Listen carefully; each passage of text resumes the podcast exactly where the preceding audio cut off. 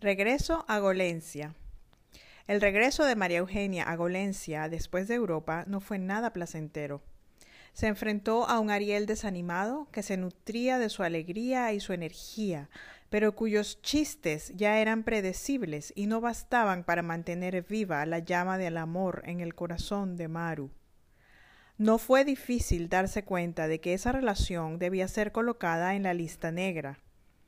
Ariel no sería su esposo.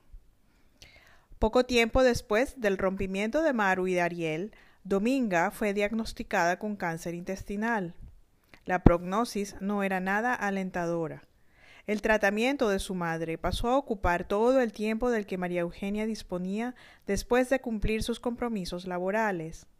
Se ocupaba de llevarla a las terapias para reducir los tumores y darle una mejor calidad de vida. Dominga luchó durante casi dos años, pero perdió la batalla en junio de 1996.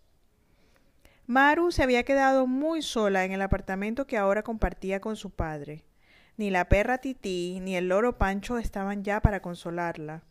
Y Dominga había partido de este mundo sin verla realizarse como madre, ni siquiera como esposa de algún hombre de bien. Además, sus amigas de profesión la habían puesto a un lado, y su única amiga verdadera estaba demasiado lejos para consolarla y acompañarla en su dolor. María Eugenia ya no quería confiar en ningún hombre, ni en amigas nuevas. Las experiencias con Ariel y las maestras del Juan 23 habían hecho que colocara estas posibilidades en la lista negra, novio y amigas. Además, prefería no hablar de esos temas. El no confiar en las personas que la rodeaban le hacía sentir aún más soledad. Maru estaba dolida, cansada y muy desanimada.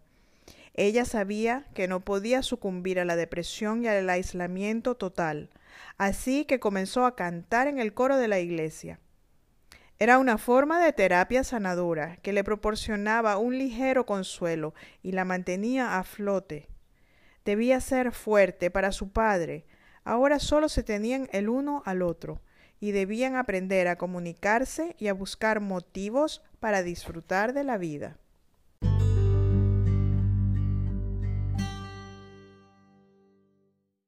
Raúl José. Raúl José Gómez Lombardo no quería que su hija se sintiera obligada a cuidarlo. Su pequeña María Eugenia era toda una mujer y aún no se le veían intenciones de casarse. Él se preocupaba por ella, pero en esos casi treinta años no había aprendido a comunicarse con su Maru. Generalmente los mensajes eran enviados vía dominga, tanto de padre a hija como de hija a padre. Raúl pensaba que María Eugenia se casaría con Ariel. Para él, algunas cosas también eran en blanco y negro. No entendió muy bien por qué fue que María Eugenia decidió terminar con su novio de casi tres años, pero ese hecho coincidió con el diagnóstico de la enfermedad de Dominga asegurar que su amada esposa tendría la mejor atención pasó a ser prioridad para Raúl José. Y de alguna manera, él y María Eugenia se volcaron a esa causa y trabajaban como un equipo con tareas definidas. Luego de la muerte de Dominga, padre e hija pasaban interminables horas en silencio, en un apartamento triste y sombrío. Él partía en la mañana a la redacción en donde había pasado más de la mitad de su vida. Allí había conocido a Dominga y desde allí definió su vida. Ahora no era enviado especial, sino editor en jefe de la sección de sucesos. En una cada vez más turbulenta ciudad como Golencia, era muy importante definir la presentación de los actos delictivos y balancearlos con la sección de sociales para asegurarse de que una bella velada no fuese ensombrecida por un homicidio perverso en alguna zona cercana. Era todo un arte presentar en un mismo diario el paralelismo que podía existir entre vidas contrastantes en dos lugares distanciados por solo unos pocos metros cuán difícil resultaba admitir la desigualdad y la injusticia latentes en aquella hermosa ciudad tropical. Raúl José estaba muy desilusionado con los gobernantes que se habían turnado la dirección de la nación en los últimos 38 años. Él había crecido bajo una dictadura militar que parecía haber invertido más en infraestructura en 10 años de lo que la democracia había logrado en casi 40 años en el poder.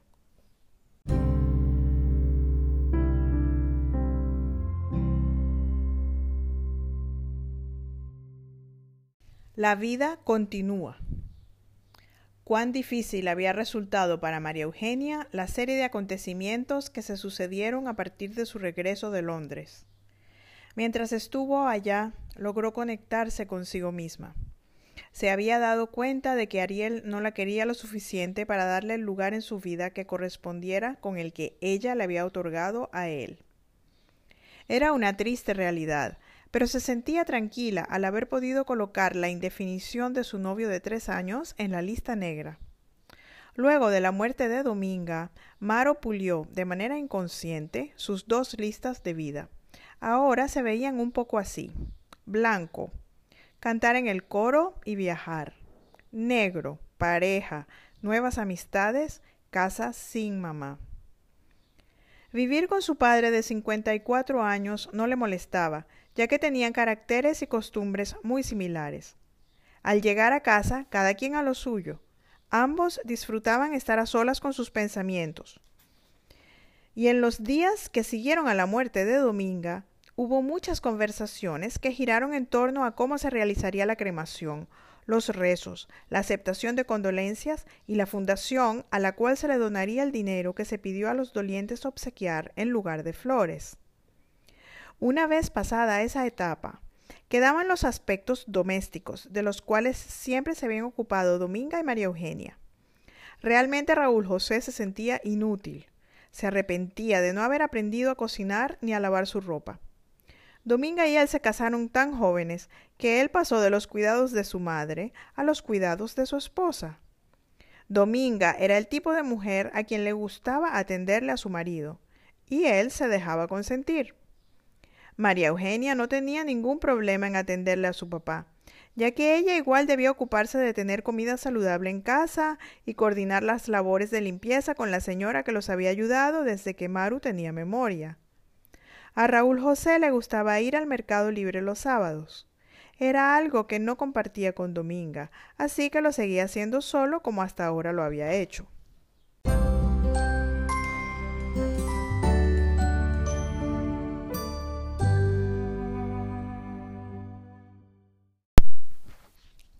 Por no conversar.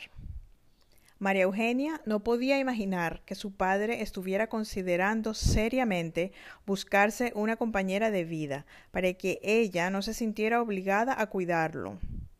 Él la amaba demasiado para ser una carga, ya que pensaba que su hija estaba buscando su pareja también. Raúl José no se imaginaba que pareja estaba por ahora en la lista negra de Sumaru. El problema de no comunicar los pensamientos es que cada quien tiene su versión propia de lo que el otro puede estar pensando. Así, Raúl José quería apartarse de su hija para que ella se viera forzada a buscar una pareja y darle los anhelados nietos. María Eugenia, por su parte, no tenía ni idea de que su padre se sentía una carga. Cuando Raúl José comenzó a salir con los cincuentones divorciados de la redacción y a llegar cada vez más tarde a casa, María Eugenia le advirtió que Dominga le había pedido que no se volviera a casar. Maru le dijo, Papi, diviértete, pero no te vayas a enseriar con ninguna de esas mujeres con quienes salen tus amigos divorciados a pasar el tiempo. Pero eso no era lo que tenía Raúl José en mente. La primera vez que intimidó con una mujer cuyos pies fríos le recordaron los de Dominga, decidió hacerla su esposa. Se buscaría un lugar en donde comenzar una vida nueva para que su hija pudiera tener el camino libre para encontrar su felicidad.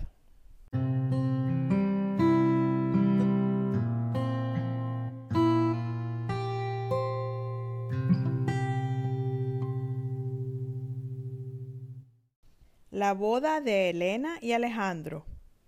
En abril de 1997, María Eugenia viajó a la ciudad de Texas a la boda de Elena Isabel y Alejandro. Aprovechó las vacaciones de Semana Santa para escaparse diez días al norte. Raúl José estaba invitado, pero prefirió no asistir. Él aún no le había comunicado a Maru acerca de sus planes de enseriarse con Lupita, la compañera de trabajo con quien compartía momentos íntimos. Prefería quedarse solo durante algunos días en el Oriana II.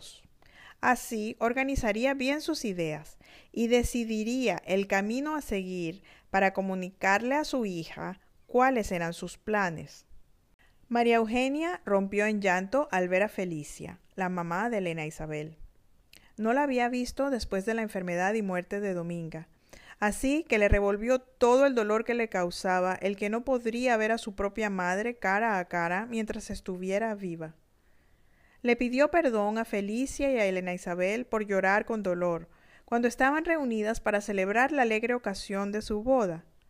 Pero ellas la entendieron y lloraron juntas, como les hubiera correspondido si hubieran asistido a la cremación de Dominga. Una vez superada esa primera reacción, María Eugenia se hizo el firme propósito de no llorar más durante su estancia en Texas. No podía entristecer la boda de su querida amiga Elena. Aunque esta vez no cantó, como acostumbraba a hacer en las bodas de sus amigas, decidió colocarse una coraza alrededor del alma para no sentir. No quería llorar por Dominga ni desenterrar el dolor que le causaba la decisión de haber puesto pareja en su lista negra. La vida seguramente podía ser más colorida. Por ahora quería disfrutar del arco iris que emanaba de la felicidad de Elena y Ale, un chico latino griego que le iba como anillo al dedo a Lenita, su amiga. La boda de su amiga de siempre había puesto en evidencia muchas heridas que guardaba María Eugenia en su alma. Debía perdonarse a sí misma por haber apostado a un futuro con Ariel durante tantos años que sentía perdidos. Tal vez si no hubiese sido tan terca, se hubiese conseguido a una persona con más sentido de compromiso para que su madre la hubiese visto casada. Qué linda la boda de Elena Isabel. Solo deseaba que su amiga fuera feliz por ella también.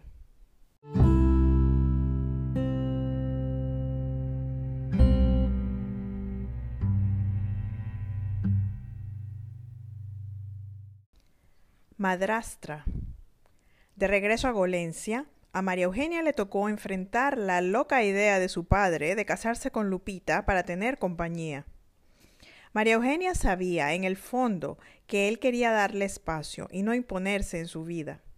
Lo que no se imaginaba era que creía que así ella tendría más libertad para buscar pareja, concepto que seguía en su lista negra.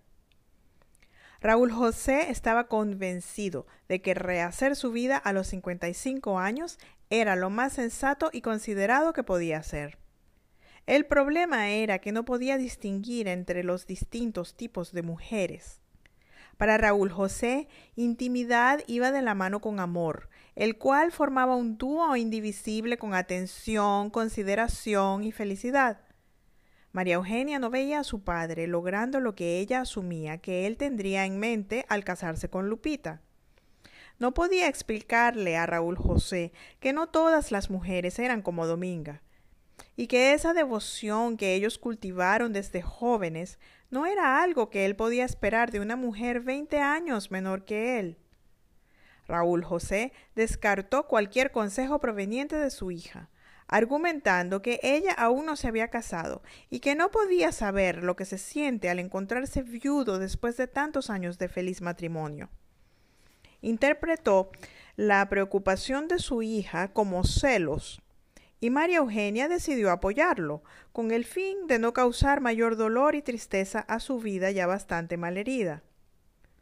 Maru se acercó a Lupita, quien era unos seis años mayor que ella.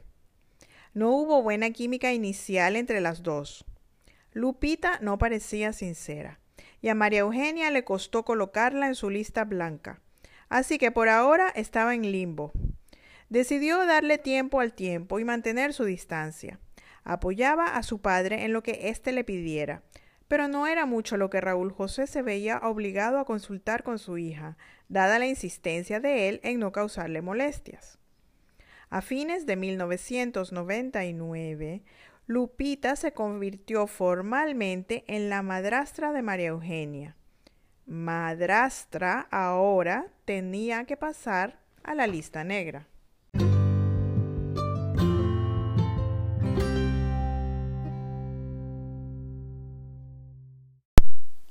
María Eugenia es la menor de cuatro amigas que crecieron juntas en el Oriana II, un edificio en la ciudad imaginaria de Golencia, en un bello país tropical.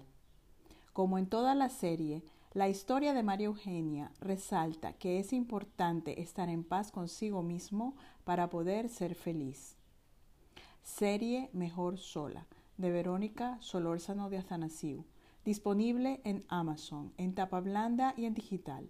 También disponible en Kinder Unlimited para las personas que son suscriptoras. Puedes dejar un mensaje de voz por Anchor, por Spotify o por cualquiera de las plataformas de podcast que te dé esa opción.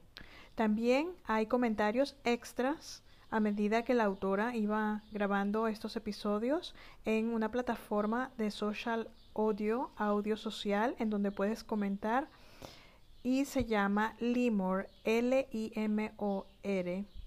Si te interesa, baja la aplicación y busca arroba serie mejor sola. Te espero, me encantaría escucharte. Gracias. Puedes conectarte con Verónica y la serie Mejor Sola en Instagram arroba serie Mejor Sola para que te enteres cuando se publiquen nuevos episodios. Espero que te suscribas en tu plataforma de podcast favorita y nos vemos en el próximo episodio. Gracias por escucharme.